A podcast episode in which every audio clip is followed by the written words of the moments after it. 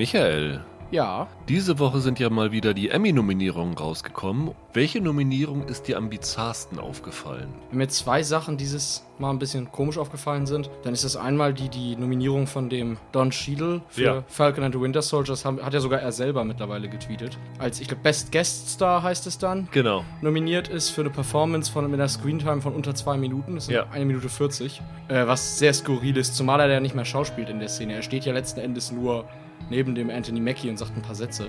Ging mir auch so, vor allem weil sie mit Carl Lumbly eigentlich einen besseren Darsteller dabei hatten, der den Isaiah Bradley gespielt hat. Der ist aber einer komischen Neuregelung zum Opfer gefallen. Es gab einmal einen äh, Skandal, dass John Lithgow für Dexter als Gaststar nominiert gewesen ist, obwohl er überall dabei war. Und dann haben sie die Regel eingeführt, dass man in weniger als 50% der Folgen dabei sein muss. Der hat genau drei der sechs Folgen nur eine kleine Rolle gehabt, deswegen durfte er da nicht rein nominiert werden. Und die andere Nominierung, auch eine Schauspielnominierung, ist die, ist die Claire Foy, die für The Crown nominiert wurde. Das irritiert mich quasi aus demselben Grund, weil auch die hat ja nur in einer Folge eine Szene da am Anfang mit einer Screentime, wenn man ihre Stimme nicht zählt, von einer Minute 55.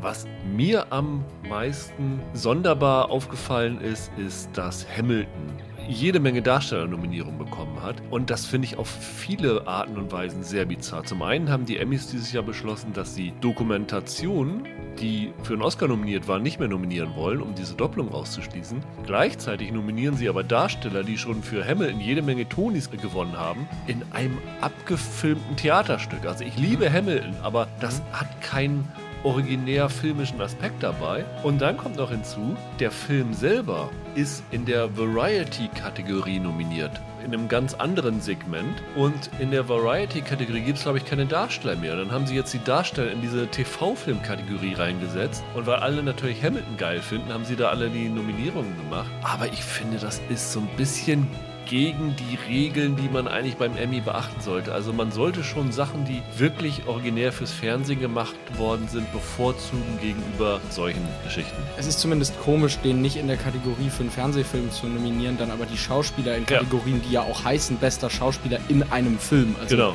Das, das finde ich auch ist ein bisschen, bisschen hingewurstelt.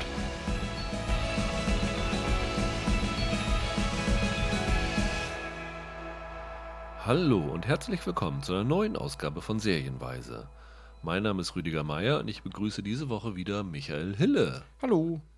Wie letzte Woche versprochen, wollen wir es auch diese Woche nicht nur bei zwei Serien belassen, sondern wieder gleich drei Serien dran nehmen. So ein bisschen, weil ich den Weg für nächste Woche freiräumen wollte, um zwei Serien dort zu haben, über die man ein bisschen länger reden kann.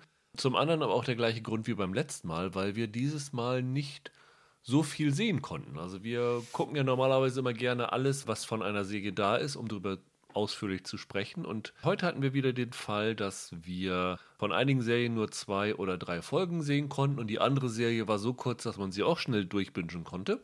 Deswegen haben wir die drei zusammengefügt. Und wir haben diese Woche gleich drei verschiedene Anbieter im Angebot. Wir beschäftigen uns mit einer Serie von Disney Plus, nämlich Scott und Hooch die nächste Woche Mittwoch bei Disney Plus startet, weil Disney ja jetzt seine Neustarts vom Freitag auf den Mittwoch gelegt hat. Genau. Was ich gar nicht so schlecht finde, weil alle sich um diesen Freitag geschlagen haben und so hat man da ein bisschen ein anderes Fenster gewonnen, um Serien zu schauen. Das werden wir am Ende besprechen, weil es halt noch nicht offiziell gestartet ist. So könnt ihr den Podcast heute wieder in Etappen durchhören. Davor sprechen wir über eine Apple-Serie, nämlich Schmigadoon, die heute bei Apple startet.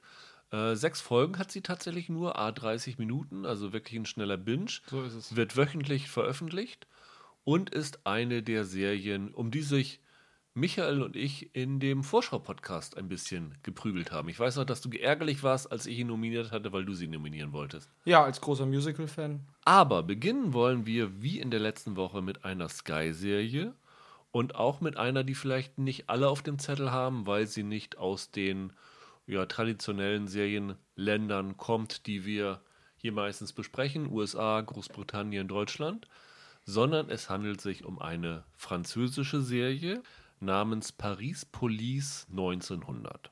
Es ist ein Historienkrimi in acht Folgen, die erste Staffel zumindest, ich glaube sogar eine zweite in Frankreich schon geordert worden. Ja. Am letzten Mittwoch sind bei Sky die ersten beiden Folgen gestartet. Die Serie wird jede Woche in Doppelfolgen veröffentlicht. Das heißt, in äh, drei Wochen ist sie dann durch. Ich habe die ersten beiden Folgen gesehen. Ich weiß nicht, Michael, was hast du gesehen davon? Auch die ersten Auch die ersten beiden. Das ist gut, dann sind wir auf dem gleichen Stand. Hast du sie auf Deutsch oder auf Französisch mit Untertiteln Ich habe geguckt? sie auf Französisch mit Untertiteln Okay, gesehen. ich habe sie auf Deutsch gesehen. Selbst mit nur so, sag mal, durchschnittlich guten Französischkenntnissen kommt man gut äh, mit, fand ich. Ja, ich finde auch. Also wenn man Französisch mal in der Schule hatte, dann kann man einigen Sachen sehr gut folgen. Wenn Ja. die Untertitel dabei sind, ist das Ja. immer ganz gut. Anders als bei Djatlov Pass in der letzten Woche, wo ich völlig auf verlorenem Posten gestanden bin. Ja, ja, das stimmt. Worum geht's in Paris Police 1900? Man könnte es, so haben es auch viele Kritiken und so habe ich es auch schon selber bezeichnet, als französische Antwort auf Babylon Berlin sehen, so ein bisschen, ne? Ja, also weil es eine Krimiserie in so einem historischen Setting ist. In, auch in einem ähnlichen historischen Setting. Also Babylon Berlin spielt ja jetzt Weimarer Republik, das ist jetzt nochmal 20 Jahre vorher. Genau, das ist in der Belle Epoque, aber es sind so die gleichen Tendenzen in dieser Zeit auszumachen. Also wir haben es mit einer Zeit zu tun, in der Frankreich ein bisschen aufgeblüht hat. Belle Epoque ist ja auch zwischen Klar. den Kriegen gewesen. Weimarer Republik war ja auch so die Zeit in Deutschland zwischen den Kriegen, wo alles so ein bisschen aufgeblüht ist, alles die Freiheit genossen hat. Aber gleichzeitig, so wie bei Babylon Berlin, die Anfangszeit vom Nazi-Aufschwung zu sehen war, geht hier in Paris Police 1900 auch der Antisemitismus richtig los, weil es ja mit der Dreifuß-Affäre ja so einen auslösenden Moment gegeben hat, wo der Dreifuß, ein jüdischer Offizier, ja verurteilt worden ist, trotz einer sehr äh, fragwürdigen Beweislage für einen Geheimnisverrat und dann das Ganze ja in eine Revisionsverhandlung ging, was hier so fast der Auftakt dieser Geschichte ist, weil in der allerersten Szene sehen wir den französischen Staatspräsidenten Ja. Fauré, wie er sich darüber echauffiert, dass dieser Fall wieder neu aufgerollt wird. Und er sitzt da in seiner Lounge und hält da eine Wutrede. Und als die Kamera ein wenig rumschwingt, sehen wir, dass er von seiner gespielen Oral gerade verwöhnt wird. Und kurz bevor er seinen Frust rausgelassen hat, Ja. stirbt er dabei. Eine historische Tatsache, also er ist dort gestorben in dem Jahr 1899 und die Gerüchte, dass er in den Armen seiner Geliebten gestorben sei, sind da schon früh aufgetaucht. Die Serie greift das hier auf. Die Serie ist übrigens von einem Graphic Novel Designer konzipiert worden. Richtig. Von dem Fabian Loury, der, äh, glaube ich, mit The Death of Stalin bekannt geworden Ah, ist. ja. Ne? Das war, glaube ich, einer Ja. seiner großen Comics. Man erkennt es hier auch, finde ich, ein bisschen in der Serie, dass ein Graphic Novel Zeichner oder Comic Zeichner Ja. dahinter steckt. Also die ganze Bildsprache hat manchmal so ein bisschen was Comichaftes, finde ich. Und die einführende Figur für den Zuschauer ist ein junger Polizist namens Antoine Jouin, gespielt von Jeremy Laheurte, der relativ früh als so ein idealistischer Polizist ähm, eingeführt wird. Also äh, seinen ersten Einsatz hat er, weil ein Mann seine Frau wegen Verdacht auf Ehebruch angezeigt hat, wo sie dann in die Wohnung eindringen und den Geliebten im Wäschekorb erwischen. Ja, genau. Und der Mann will dann, dass seine Frau ins Gefängnis gesteckt wird. Aber der Juin findet relativ schnell raus, dass das wohl nicht so ganz seriös vorgegangen ist und plottet dann eine, clev eine clevere Idee, wie er die Frau wieder rausholen kann aus dem Knast, was sich danach aber als Bumerang erweist. Weil es kommt dann ja zu einem, zu einem schwereren Verbrechen, das Genau. er ermitteln muss. Zu einem, kann man sagen, zum Mordfall. Ja, er besucht sie nochmal erst, dann hat sie ein schon mal grün und blau geschlagenes Gesicht, total angeschwollen. Ja. Und dann wird aber ein Koffer aus der Seine gezogen mit einem nackten Frauentorso darin. Ja, ja. Also Kopf, Arme, Beine abgetrennt, sehr chirurgisch präzise abgetrennt, Mhm. weswegen der Verdacht lautet, dass ein Metzger oder ein Arzt oder ein Medizinstudent dahinter steckt. Und der Juin glaubt gleich, dass die Frau das wohl ist, hat einen ganz bösen Verdacht, dringt dann in die Wohnung ein und er tötet dann den Ehemann. Stellt sich aber heraus, dass das nicht ganz richtig war. Also alles, was wir jetzt erzählen, ist so in den ersten 30 Minuten, würde ich sagen, der, der ersten Folge.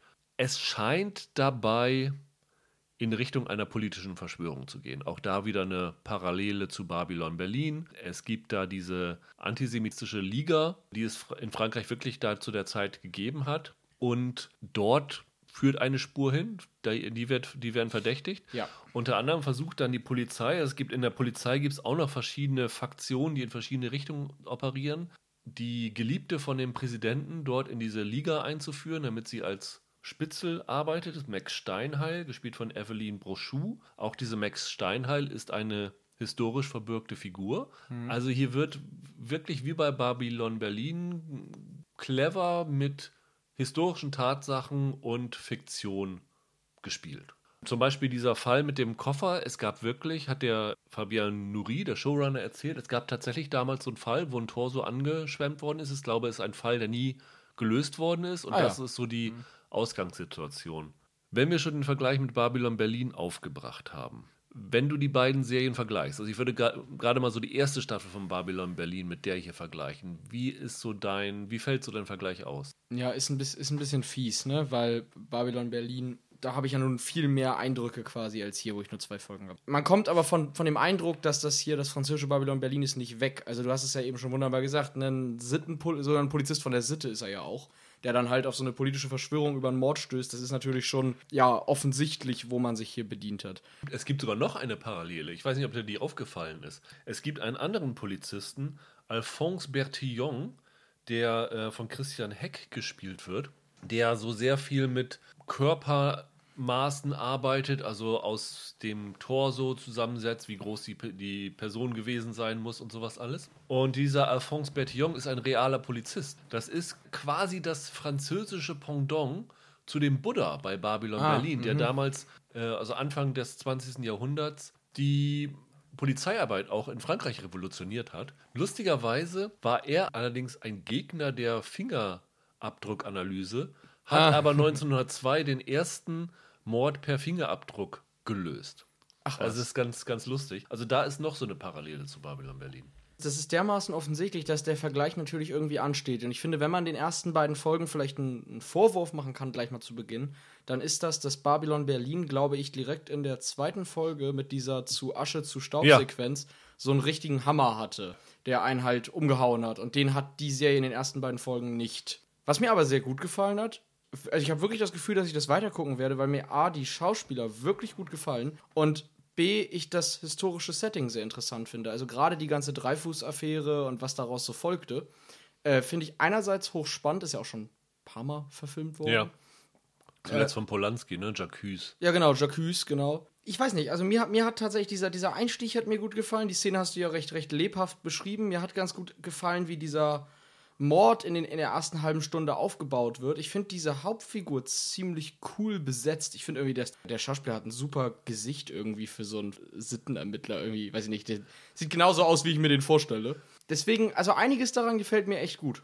Da haben wir eine kleine andere Meinung, weil ich fand den, an, den La Hurt als Schwachpunkt. Okay. Also ich fand den sehr milchbubihaft. Der bekommt dann am Anfang relativ schnell eine Gesichtsnarbe, aber so richtig überzeugend fand ich den nicht. Aber für mich ist das auch noch eine Parallele zu Babylon Berlin, weil da war Volker Bruch für mich auch der absolute äh, Schwachpunkt und eine Fehlbesetzung. Aber die Serie hat mir dann trotzdem gut gefallen und genauso geht mir hier das auch. Also es gibt dann ja noch, ich vermute, die wird in den Folgen danach eine noch größere Rolle spielen. Eine junge Frau, ich glaube Jean Chauvin heißt sie, wird gespielt von Eugenie Derouan, die dort als Anwältin arbeitet und eigentlich in Paris ist es so, dass keine weiblichen Anwälte erlaubt sind. Und ich denke, also ohne da zu wissen, wie es weitergeht, würde ich vermuten, dass die beiden so ein Ermittlerduo bilden wie Charlotte und Gerion in Babylon Berlin. Und ich fand die sehr gut. Also die hatte in den ersten zwei Folgen zwei kurze Auftritte und die fand ich sehr überzeugend dabei.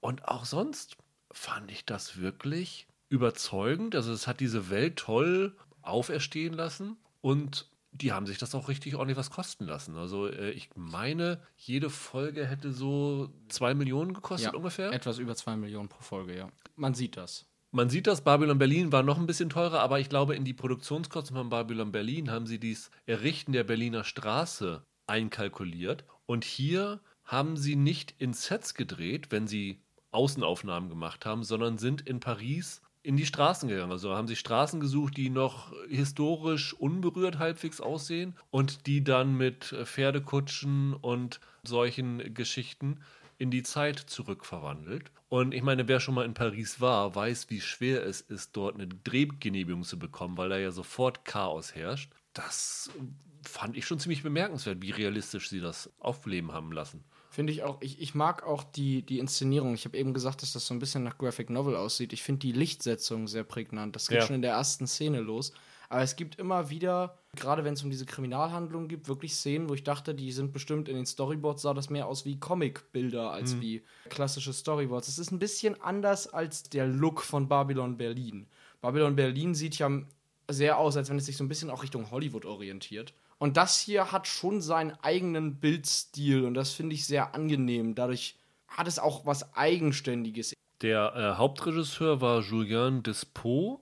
Der hat zuvor bei der Serie Blackspot, die, glaube ich, zuerst bei Amazon und bei Amazon lief, wo die erste Staffel auch richtig cool gefilmt war, mhm. einen coolen Look hatte. Ja. Und ich finde, das macht er hier genauso gut. Also, wie du schon sagst, die Lichtsetzung ist sehr interessant. Es gibt dann zum Beispiel so eine Szene gleich in der ersten Folge, wo sie versuchen herauszufinden, wo dieser Koffer denn wohl in die Seine geworfen wurde und warten dort unten unter einer Brücke darauf, dass ein Koffer da ankommt. Das ist sehr dunkel, aber toll gefilmt mit diesem wenigen Licht, das sie da haben. Und, ja. und es gibt noch so eine andere Szene, wo der eine in seinen Hausflur geht und eine andere Person aus dem Schatten rauskommt. Und das fand ich auch ja, genau. richtig, richtig cool. Sehr Film noir ja, irgendwie. Also, ja. Das, das hat wirklich was. Und ich habe das wirklich mit Freude gesehen. War ein bisschen traurig, dass erst die ersten zwei Folgen raus waren. Ich, ich finde ganz cool, die haben sich mehrfach, was die Inszenierung angeht, bei sehr alten französischen Filmen irgendwie orientiert. Also es gibt eine Szene, da könnte ich schwören, dass die aus Hafen im Nebel so ein bisschen abzitiert ist und der ist ja aus den 30ern. Also,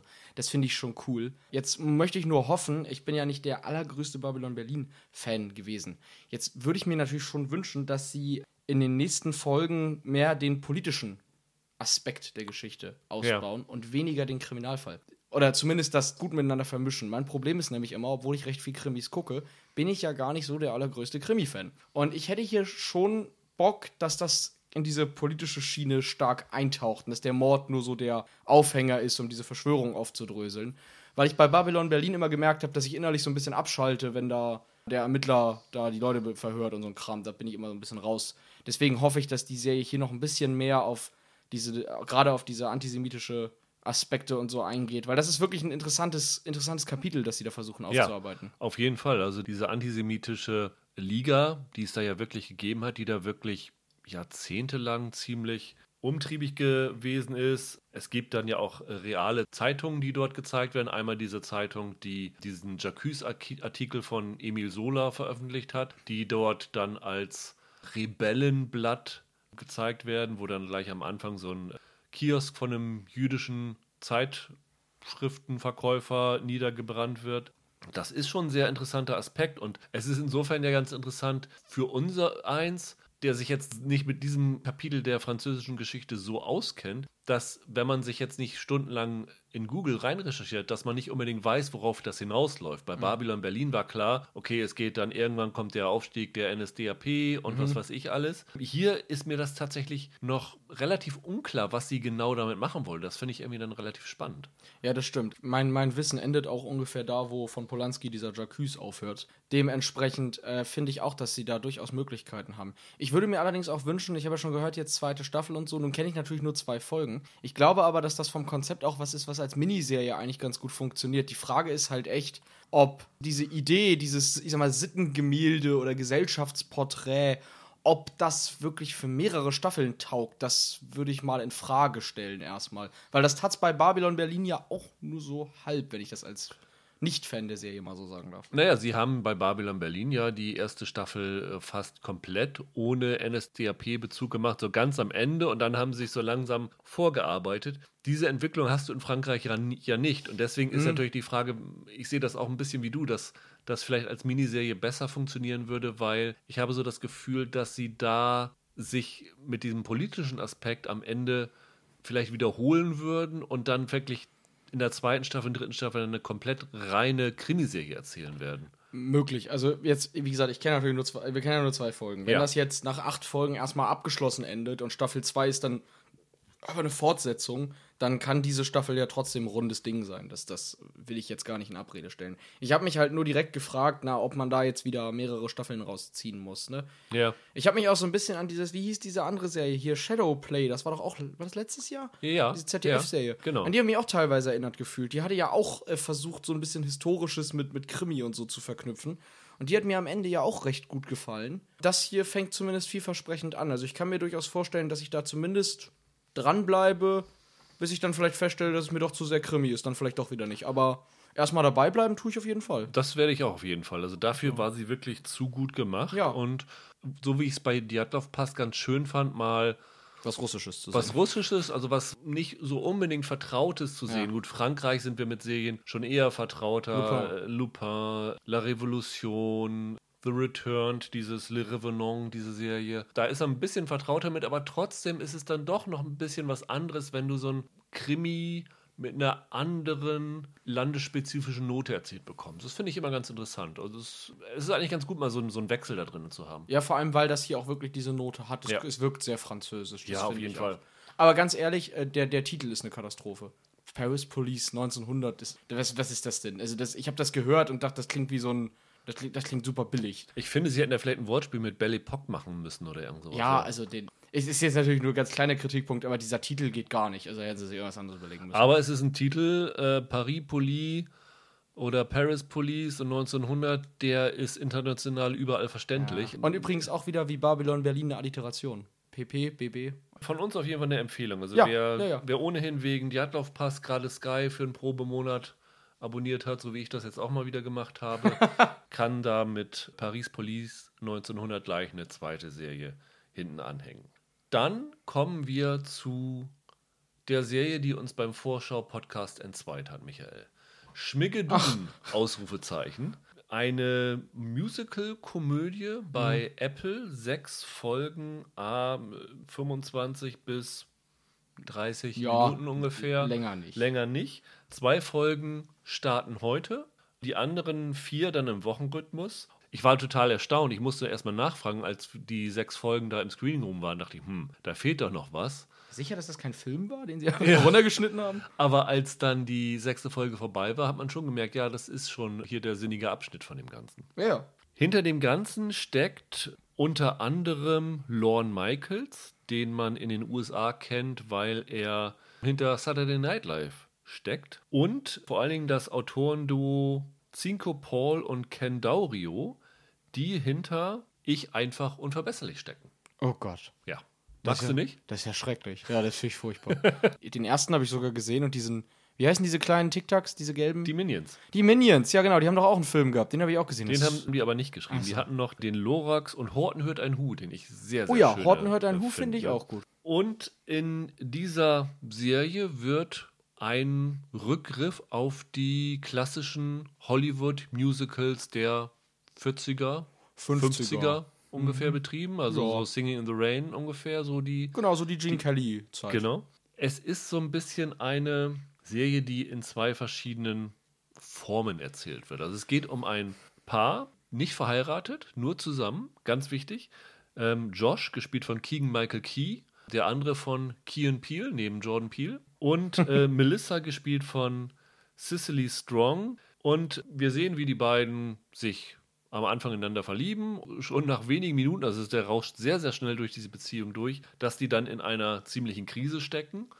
Und äh, sie versuchen dann auf einem Wanderausflug für so, was ist so eine Art Paartherapie, was so eher von ihr ausgeht. Er ist dann so widerwillig dabei, ihre Probleme zu lokalisieren und äh, auszuräumen. Und während sie da so am Wandern sind, unter anderem glaube ich auch bei miesem Wetter und das Ganze ist ein ziemlicher Fehlschlag eigentlich, kommen sie auf einmal in den Ort Schmiggerdun und sind äh, sehr verwundert, weil dieser Ort Schmiggerdun sieht aus wie ein Musical aus den 50ern Ja. und alle Menschen, die dort wohnen, verhalten sich auch wie Figuren aus einem Musical aus den 50ern. Richtig.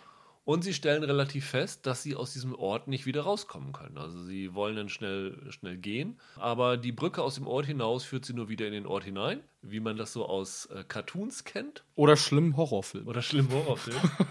Und dann müssen sie sich sechs Folgen lang arrangieren mit den bizarren Dorfbewohnern, aber vor allen Dingen auch mit sich selbst und ihren Beziehungsproblemen. Das ist die relativ simple Prämisse dieser Serie, die einen sehr kunterbunten Look hat, was dazu passt, dass Barry Sonnenfeld alle sechs Folgen inszeniert hat, der ja früher mal mit der Adams Family und Men in Black eine äh, relativ große Nummer war, bis er jetzt zuletzt eher dann auf TV-Stoffe zurückgefallen ist. Also er hat mhm. doch diesen Lemony Snicket-Serie hat er doch inszeniert ja, bei Netflix. Ja, ja, genau. genau. Und ja, wie ich schon gesagt hatte, als wir den Vorschau-Podcast hatten, hatte ich die Serie auf meiner Liste, auf die ich mich ähm, am meisten freue von den Apple-Angeboten. Und als ich sie gewählt habe, hast du gesagt, ah, die wollte ich doch nehmen. Und ich kann es mal so sagen. Im Nachhinein hätte ich sie dir gerne gegeben. Ich hätte sie im Nachhinein trotzdem noch genommen. Ich mag, ich mag ja Musicals, ja. also deswegen habe ich mich ja so drauf gefreut. Ich bin ja ein Musical-Nerd. Der, der Titel hier, Schmiggedun, ist ja schon direkt eine Anspielung auch an Brigadoon mit Gene Kelly auch. Und deshalb habe ich mich da durchaus äh, drauf gefreut. Ich fand auch, ich habe irgendwann so eine Vorschau gesehen, das sah auch sehr gut aus jetzt habe ich das alles gesehen und ja, es ist ein bisschen schwierig. Also ich kann mir vorstellen, dass es da Leute geben wird, die finden das ganz furchtbar und vielleicht auch ein paar Leute, die das, die das ziemlich gut finden. Ich weiß nicht so ganz, wo ich mich da positioniere, weil das hat einerseits hat das wirklich gute Ansätze, andererseits funktioniert einiges halt einfach nicht. Ist so eine 50-50-Nummer bei mir irgendwie. Du klingst ja dann eher doch sehr auf der einen Seite ich habe mich auch so wie du drauf gefreut. Ich bin ja auch ein riesen Musical-Fan. Wenn du hier in meinen DVD-Raum schaust, mhm. da findest du fast alle klassischen Musicals. Singing in the Rain, Easter Parade, habe ich alles da, habe ich alles geliebt. Ich liebe die Fred Astaire-Filme, ich liebe die Gene Kelly-Filme. Und ich liebe auch Pushing Daisies. Und ich finde, da hier hat das sehr viele ähm, Verbindungen ja. damit, weil das ja auch so eine stilisierte Welt ist. Es ist ja nicht nur so bunt, sondern wenn sie da sind und du siehst im Hintergrund die Berge oder die Wiesen und sowas alles, dann sind das halt gemalte Kulissen. Das sind angemalte ja, ja. Äh, Pappwände oder sowas. Schon klar.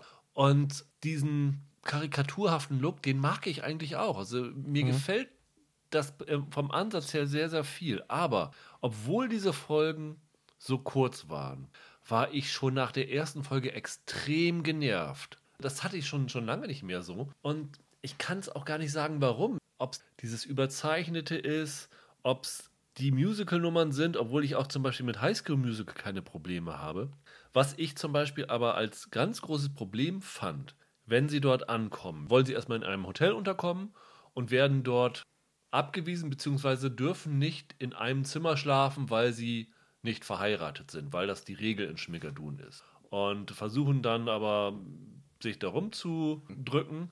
Und dann kommt aber eine Frau, Margaret, rein und sagt ihnen, nee, nee, das, das darf hier gar nicht sein. Das ist so die Gesetzesfanatikerin in ja, dem Ort genau. Die gespielt wird von Kristen Chenoweth.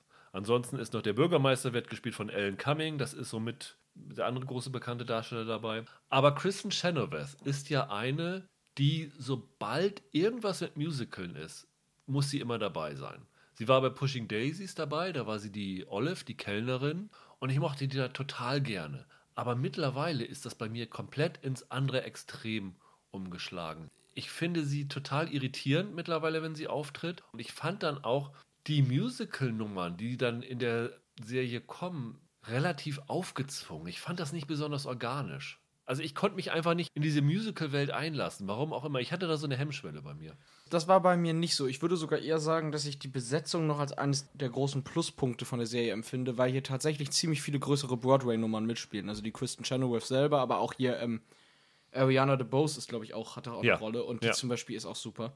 Ich finde auch überraschenderweise den Keegan Michael Kay ziemlich gut, ehrlich gesagt, in der Serie. Das habe ich gar nicht so erwartet. Ich hatte vorher befürchtet, dass der mir eher ein bisschen auf den Senkel geht. Aber ich war hier eigentlich, mit der Besetzung war ich sehr zufrieden und ich mag auch, ich sag mal, die Geschichte, die die erzählen. Da ist ja auch ein bisschen was Kritisches mit drin, auch wenn das am Ende dann alles mit einem Happy End endet. Das darf man, glaube ich, sagen, ist ein ja. Musical. Keiner umgebracht in Schmickeldun. Nee, und, und wer, wer zusammengehört, kommt auch zusammen, sagen wir es mal so. Aber was für mich wirklich das Problem ist, sind die Songs Ich finde, dass sie da nicht unbedingt den richtigen Ton treffen. Das ist ja sehr stark musikalisch angelehnt an Rogers und Hammerstein. Oklahoma zum Beispiel ja. oder so. Oder Sound of Music ist ja auch eins von denen. Und dieser musikalische Stil, der ist ziemlich prägnant. Man erkennt Rogers und Hammerstein, wenn man ein bisschen Ahnung von Musicals hat. Und ich finde nicht, dass es den Autoren hier gelingt, also dem, ich glaube, der Paul hat die alle geschrieben, die Songs, diesen Stil so richtig gut nachzuahmen, sondern es ist halt mehr eine Persiflage auf diesen Musikstil und nicht wie du jetzt sagst, organisch sozusagen die Musik aus dieser Zeit.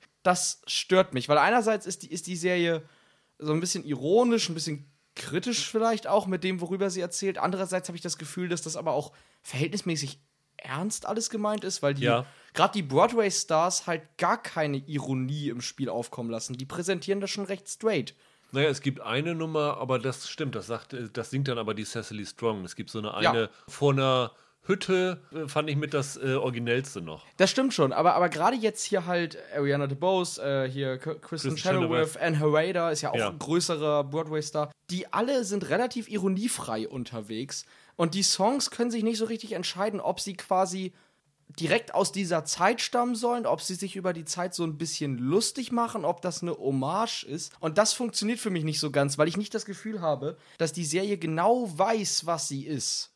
Die Sache ist ja, dass es vielleicht sogar gewollt, dass es so kommt, dass die beiden, die da neu dazukommen, die halten ja dieses Schmückerdun für einen schlechten Scherz ungefähr. Die, ja. die nehmen das ja nicht besonders ernst. Aber alle, die in Schmickerdun sind, für die ist Schmickerdun ja komplett normal und deswegen sind sie da auch wahrscheinlich ernster. Ich könnte mir vorstellen, dass das so der Hintergrund ist, um das mal entschuldigend vorzubringen. Das stimmt, aber das Problem ist eben, dass auch die Nummern, die die, die Schmickedun-Bewohner haben, dass das teilweise gerade in der Musik halt mehr Hommage oder halt ironisch gemeinte Songs sind, aber dann halt straight präsentiert werden. Ja. Das finde ich, das ich schwierig. Ich, ich habe mich hier halt echt so ein bisschen gefragt, ob das quasi eine Parodie auf Musicals ist oder ob das schon so ein Passionsprojekt ist, bei dem sie diese Zeit wieder aufleben lassen wollen. Und beides gleichzeitig, finde ich, beißt sich miteinander. Ja. Was ich auch finde, was sich beißt, das ist eigentlich ein ganz gutes Wort, ist die Nicht-Musical-Handlung mit der Musical-Handlung. Also, also zum einen habe ich ja schon gesagt, wir sehen in Rückblenden immer noch so die Geschichte, wie diese Beziehung von den beiden auseinandergegangen ist. Mhm. Dies wird dann ganz normal erzählt. Das ja. ist dann in, ich weiß, sind sie in New York oder wo, sie, wo wohnen sie? Ich weiß es gar nicht mehr. Oh ja, in irgendeiner Großstadt. In irgendeiner ja, Großstadt sind sie und kriseln dann so vor sich hin. Und ähm, das wird immer parallel geschnitten zu der Handlung dann in diesem Schmiggeldun. Aber die Handlung in Schmiggeldun kommt mir so vor, als ob sie nur alibihaft sei, um von einer Musical-Nummer zur anderen zu kommen. Das hatte für mich nicht wirklich Substanz. Also natürlich die Idee dahinter ist, dass die beiden in Schmiggedun rausfinden, was ihre Probleme sind und diese dann bewältigen. Und dann werden so Hindernisse in den Weg geworfen dann gibt es dort den einen oder den anderen Dorfbewohner, der dem einen oder der anderen schöne Augen machen. Aber so richtig viel Substanz, gut, ich weiß nicht, ob, die, ob das eine Serie ist, die viel Substanz haben will. Da fehlte mir irgendwas. Also die Handlung fand ich relativ schwach.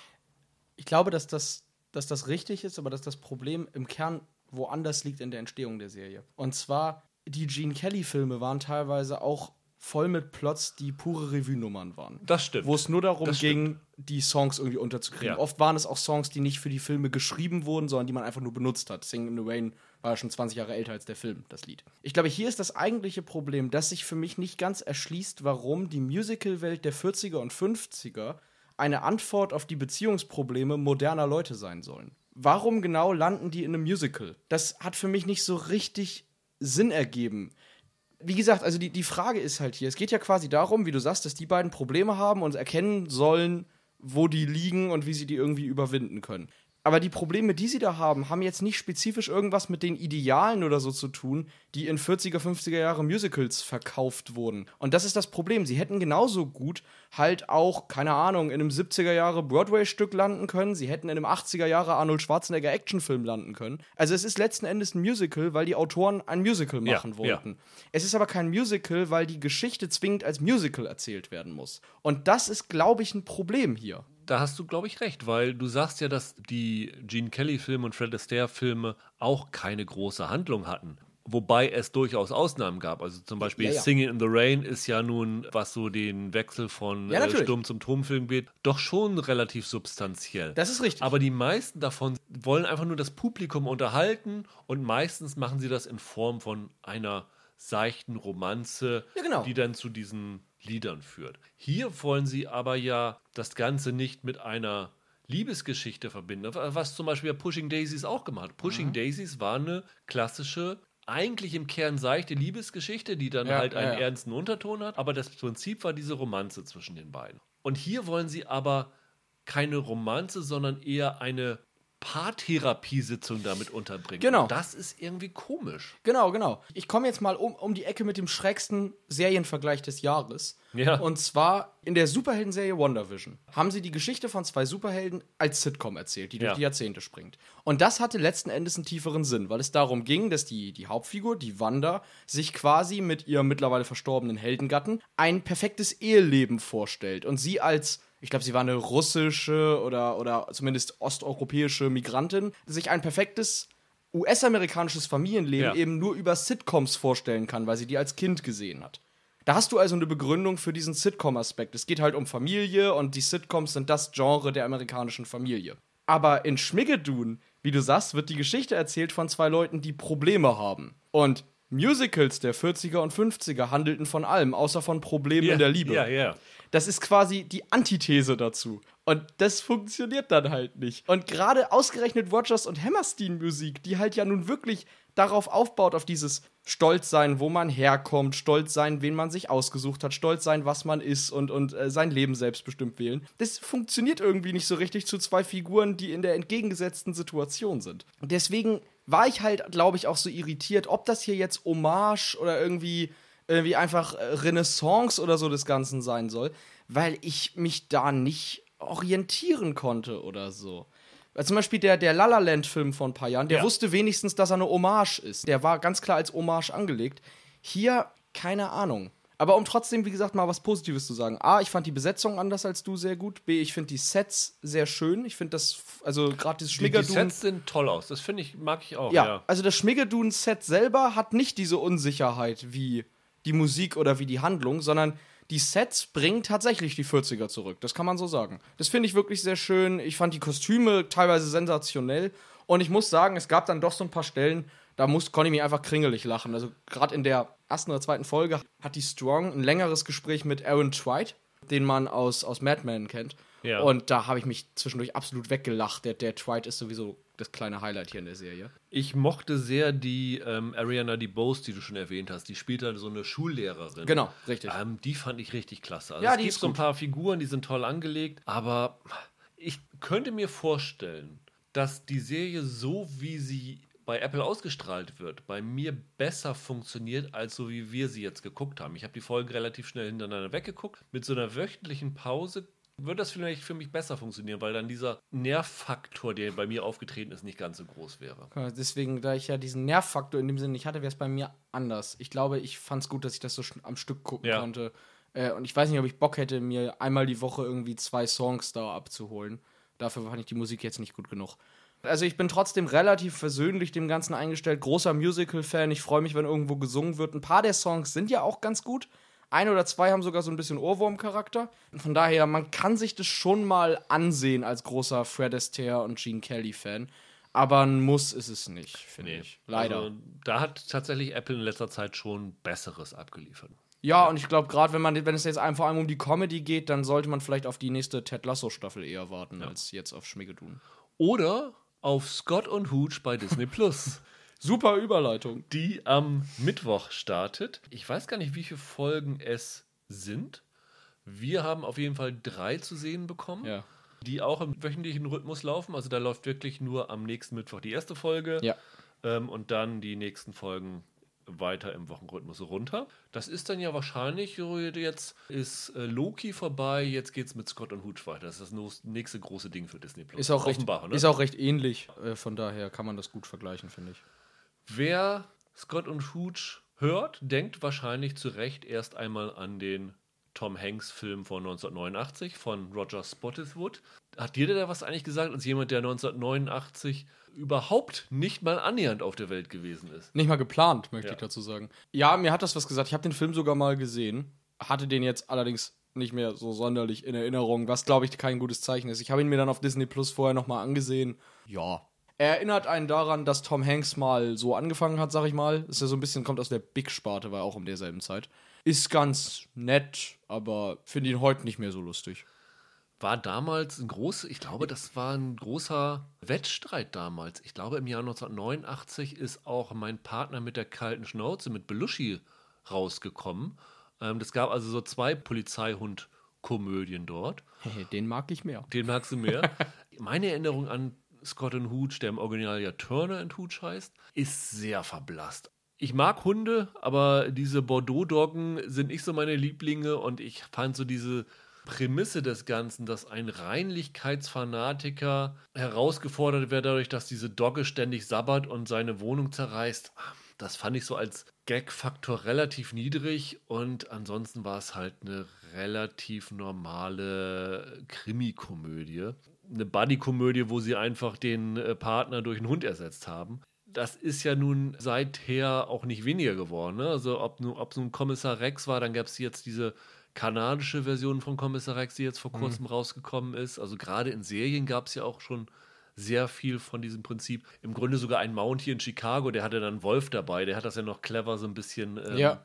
unterwandert.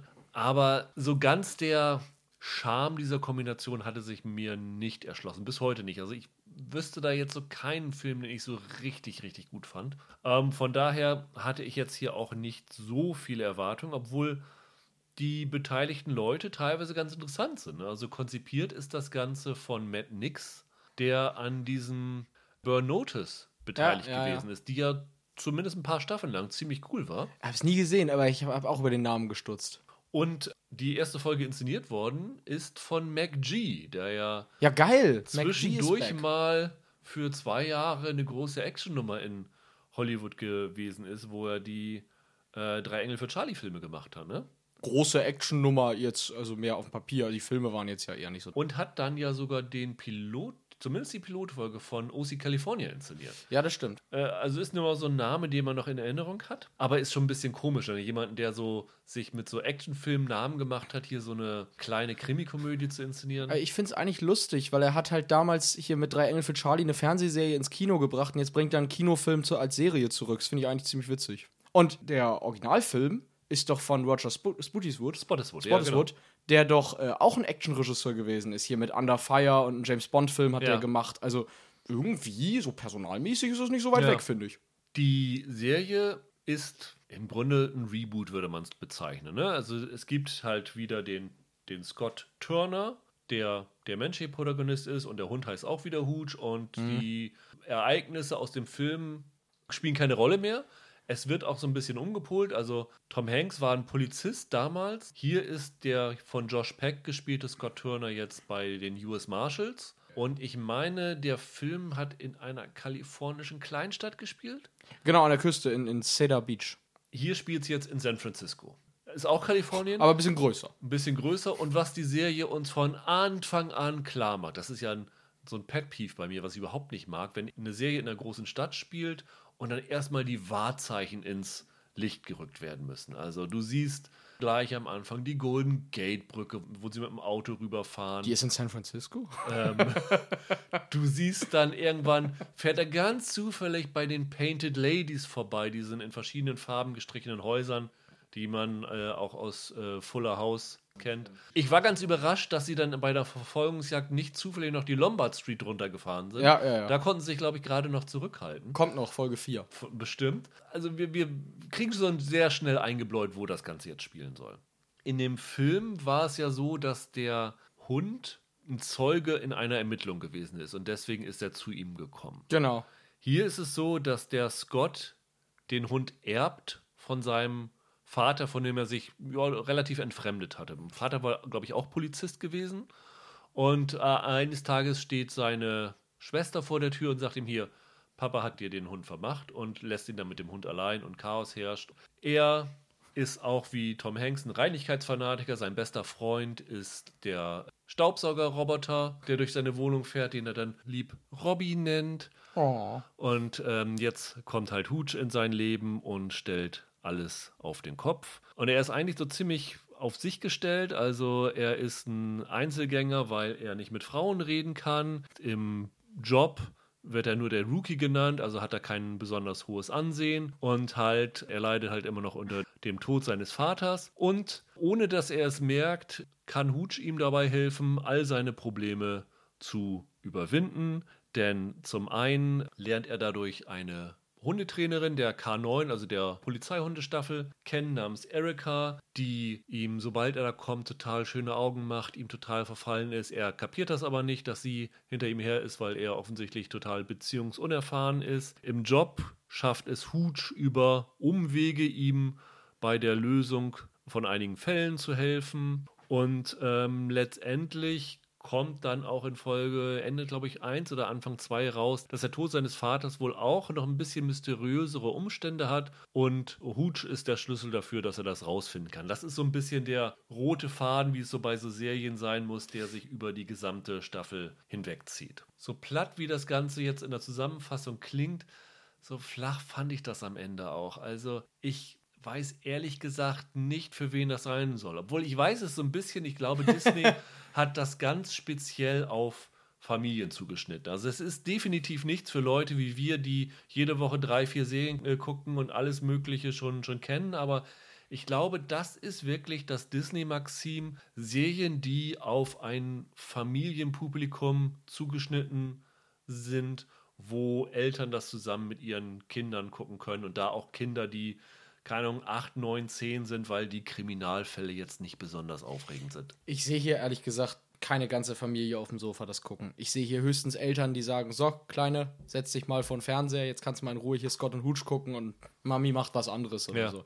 Ich sehe das nicht wirklich als Familienprogramm, muss ich ehrlich sagen. Ich glaube, das ist schon sehr auf die Kleinen zugeschnitten, auf die Generation, oh, guck mal, der süße Hund, und die das dann halt deshalb gucken. Man weiß ja jetzt schon, dass die das auf den Thumbnails und so alles mit dem Hund aufmachen werden und so. Also, das ist, finde ich, schon, schon ganz klar, auf wen das da irgendwie abzielt. Ich frage mich ehrlich gesagt, ob der Name des Films so jetzt noch gewichtig ist, dass man damit irgendwie Leute ranködert, aber ist mir eigentlich auch wurscht. Also, Ich glaube schon. Also da haben die bei Disney gesessen und gesagt, Scott und Hooch, eine Geschichte mit einem Hund und einem Polizist, das läuft immer. Das waren Selbstläufer. Ich glaube, Disney ist tatsächlich auch dabei, die gucken so ihre alten Filme durch und sagen, ja, was würde denn da heute nochmal funktionieren von? Und da gibt es dann so viele Serien davon, die, die das Prinzip schon erfolgreich benutzt haben.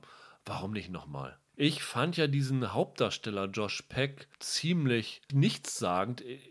Ich kenne den auch ehrlich gesagt nicht, ob es seine erste Rolle ist, keine Ahnung. Ich habe mich mega gefreut, den wiederzusehen. Ich kenne den doch, als ich noch so ein bisschen jünger war, weil ich als Kind immer Nickelodeon geguckt habe. Und das Okay. war Josh aus der Nickelodeon-Sitcom Drake und Josh. Das war meine Kinderserie. Also ist so ein deswegen- Kinderstar gewesen, oder? Ja, wie? genau, der war, der war, äh, weiß nicht, 15 oder so, als er das gespielt hat. Und ich finde es ganz schön, dass ich A, jetzt weiß, was aus ihm geworden ist und B, dass er immer noch genau dasselbe macht wie damals. Das kann man genau so sagen, finde ich. Wie fandst du es denn? Ich bin schwer begeistert. Also auf eine andere Art, als man jetzt denken würde. Also, ich weiß nicht. Ich habe am Anfang gedacht, oh je, so eine, so eine seichte, irgendwie leicht spießige Mann- und Hund-Serie und hatte überhaupt keinen Bock, mir das anzugucken, weil ich auch den Film, wie gesagt, nicht so dolle finde und so. Aber als dann die erste Folge losging, war ich am Anfang zwar ein bisschen irritiert, aber irgendwann habe ich gedacht, Gott, was für ein Blödsinn. Und fand's super lustig.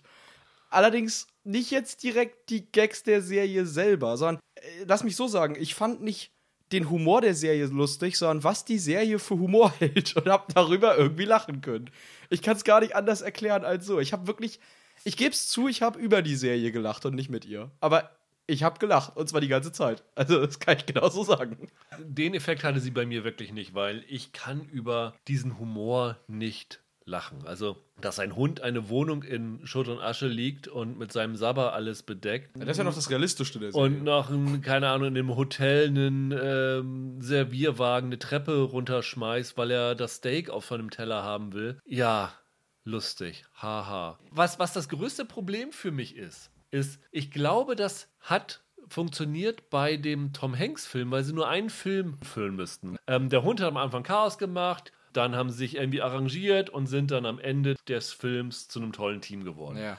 Hier hast du das Problem, jede Folge beginnt eigentlich damit, dass der Scott Turner aufwacht und Hut wieder seine Wohnung irgendwie in Schutt und Asche gelegt hat. Wenn du das schon in der zweiten Folge siehst, dann denkst du, ja, jetzt wiederholt ihr euch schon wieder. Und ich weiß nicht, wie man damit eine ganze Serie füllen will. Ja, gar nicht. Ist ja auch nicht so, dass man da wirklich mehrere Folgen von gucken sollte. Aber du hast jetzt diese Szene da im Hotel mit dem, mit dem Steak-Typen da, den er da, den er da umwirft und so. Ja, natürlich ist das total unlustig. Aber wenn die dann auf das Gesicht von dem Typen schneiden, den der Hund da jetzt quasi überrumpelt hat, der guckt dann halt nicht einfach nur irgendwie planlos, der guckt so ein bisschen dümmlich und auch als wäre es ihm irgendwie peinlich in der Serie dabei zu sein.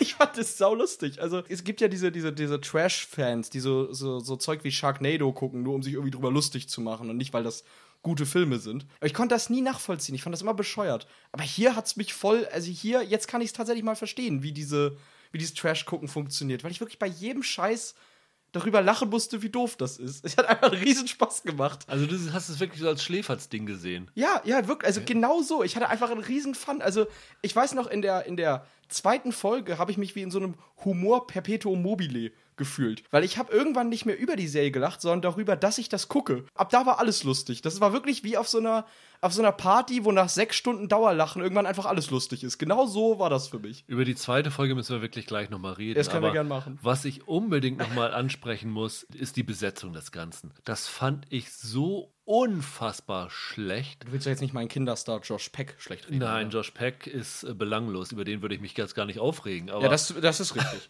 Der ich, Hund spielt auch. Gut. Ich hatte da auch so lustige Assoziationen. Ich weiß nicht, kennst du das, wo du Schauspieler siehst und in deinem Kopf bezeichnest du sie irgendwie anders? Also du meinst mit einem anderen Schauspieler oder Ja, mit so, einem anderen Schauspieler oder, oder einem anderen Prominenten ja, oder ja, ja, klar. Ein Beispiel. Es gibt hier eine andere Einheit in diesem bei den US Marshals, die nennt sich T-Squad, glaube ich. Ja, richtig. Ähm, das sind die richtig cool. Die laufen immer mit Sonnenbrille rum. Die sagen, hier, du bist das B-Team und ihr seid das, wir sind das A-Team und sowas alles. Der hat dann, läuft dann mit der Brille rum und hat dann so einen leichten Vollbart. Und jedes Mal, wenn der ins Bild gekommen ist, habe ich gedacht, Mensch, wie hat denn Sascha diese Rolle bekommen? Da, da, konnte ich mich auch nicht von los. Dann läuft er auch mit so einer Lederjacke rum und dann dachte ich immer, hey, das ist Sascha, der gleich jetzt bei The Voice hier die, die Leute rausbuzzert. Und noch schlimmer war es, mit der Serie habe ich gleich zwei Assoziationen. Die eine habe ich gar nicht gecheckt. Die Schwester von dem Scott Turner, Laura, die wird ja gespielt von Lindsay Fonseca. Ja. Und das ist die, die bei How I Met Your Mother die Tochter gespielt hat, deren Szenen am Anfang, glaube ich, alle nacheinander weggedreht worden sind, von denen sie neun, Jahr, neun äh, Staffeln gezerrt haben. Ach, die auf der Couch die sitzt. Die auf der Couch sitzt mit ihrem Bruder, die sich die Geschichte von ihrem Vater anhört. Mhm. Und die ist mittlerweile Mitte 30 schon, was ich echt auch, äh, wo ich mich dann auch richtig, richtig alt gefühlt habe. Ähm, die spielt jetzt hier die Schwester und ich habe sie ehrlich gesagt nicht wiedererkannt. Ja, sie durfte ja in How I Met Your Mother auch nicht altern. So wie so eine ja. Simpsons-Figur. Ja.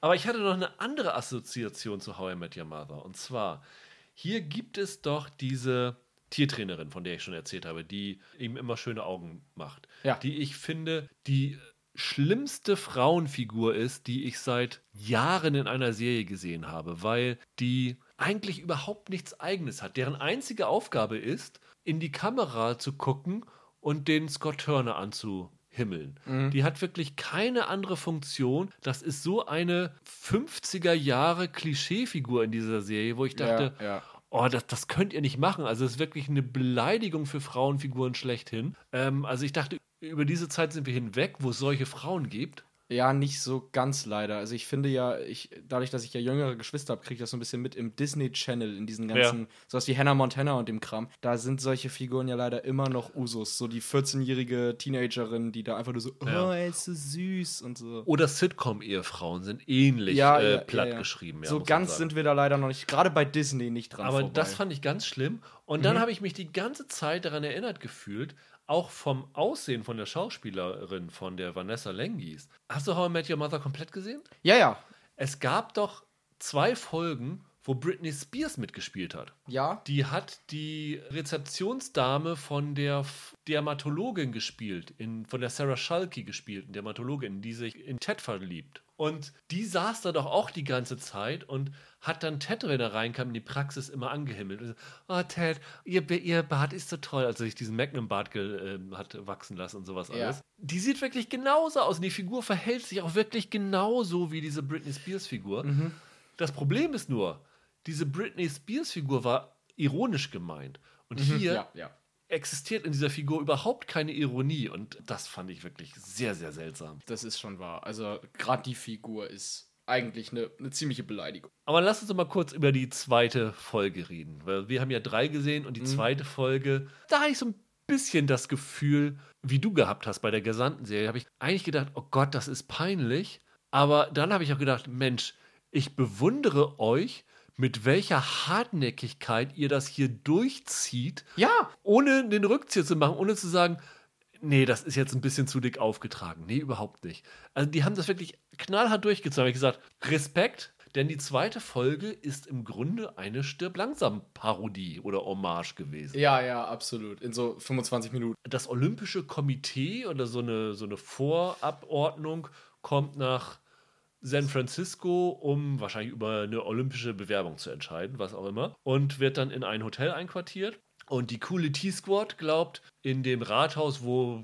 keine Ahnung, der Vorvertrag unterzeichnet werden soll, da ist die große Gefahr und beschützen das alles. Und Scott Turner bleibt in dem Hotel zurück, weil die Tochter von dem einen Olympia-Abgeordneten fand den Hund so toll und er muss jetzt mit ihr Teeparty spielen mit Hutsch, der aus einer Teetasse schlabbert und äh, er da sitzt daneben. Dann kriegst du mit, okay, hier gibt es irgendwelche Terroristen, die jetzt dieses Hotel überfallen worden und diese T-Squad reingelegt haben, die dann hinten in dieser im Rathaus sind. Und dann geht das so ein bisschen los. Da werden dann unten die Abgeordneten und die zwei anderen Polizisten, die noch da geblieben sind, nämlich die schwangere Partnerin von ihm und noch so ein Undercover-Agent, Ja, ja, ja. der so ein bisschen sehr, sehr auf crazy gemacht ist. So beschreibst du es. Ich fand ihn hilarious. Aber Die werden da halt äh, mit, äh, werden da halt äh, festgehalten und, und gefesselt.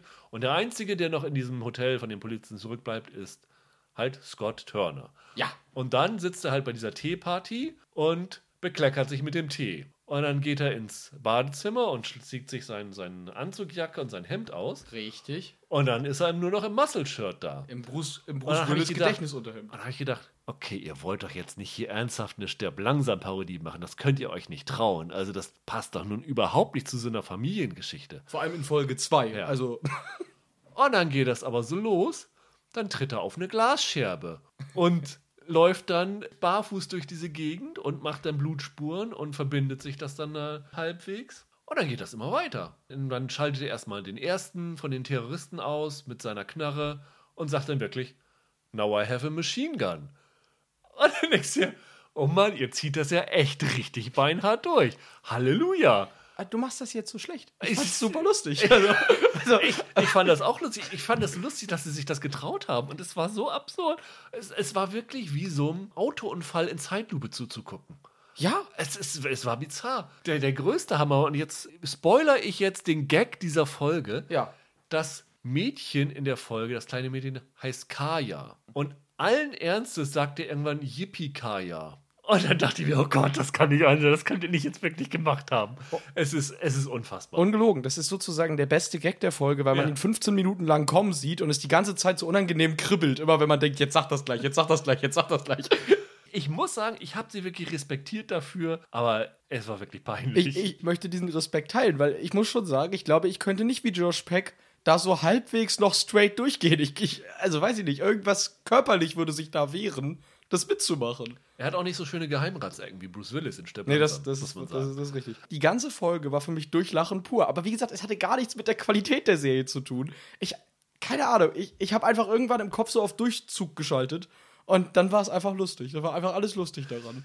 Wenn sie denn wirklich das mit jeder Folge gemacht hätten und dann, keine Ahnung, in der nächsten Folge Lethal Weapon oder so gespooft hätten oder so. Ja, oder Saw oder so, Da hätte ich gedacht, richtig- hm, okay, da habt ihr wenigstens eine, eine Idee dahinter, wie man das so ein bisschen so interessant machen kann, auch wenn es auch nicht ganz gut ist, aber es war ganz komisch. Die Serie, ich weiß nicht, wem ich die empfehlen soll, aber die zweite Folge, finde ich, muss man sich angucken, weil das ist, es ist unfassbar. Ich, ich glaube, der Serie fehlte jemand, der Nein sagt. Ich glaube, es gab nichts, was man, was irgendwer, der an dieser Serie mitgearbeitet hat, vorgeschlagen hat, zu dem jemand gesagt hat, nein, das machen wir jetzt nicht. Es wurde einfach alles umgesetzt, was jemand vorgeschlagen hat. Und irgendwie finde ich es toll. Ich fand ja am, am geilsten, das ist ja meine insgeheime Theorie, ich glaube ja, dass die Serie insgeheim eine Fortsetzung zum Film sein wird. Ja. Und dass sich der Vater irgendwann als Tom Hanks rausstellt. Wenn das so ist, habt ihr es bei mir zuerst gehört. Ich, als glaube nicht, dass. Tom Hanks sich da äh, Nein, das zu hinablassen Nur würde. auf einem Bild. Ach so, okay, verstehe. Er ist doch schon tot. Hört, hört mir zu, der Hund wird einfach, der ist uralt schon, das ist der Hut. Ihr vertraut mir, ihr habt das bei mir zuerst gehört.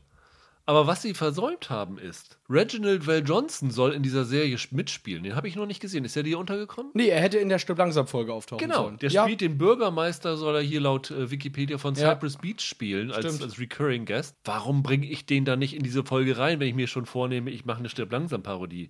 ist ein bisschen weird. Es ist eine sehr, sehr seltsame Serie. Kann man sie hate-watchen?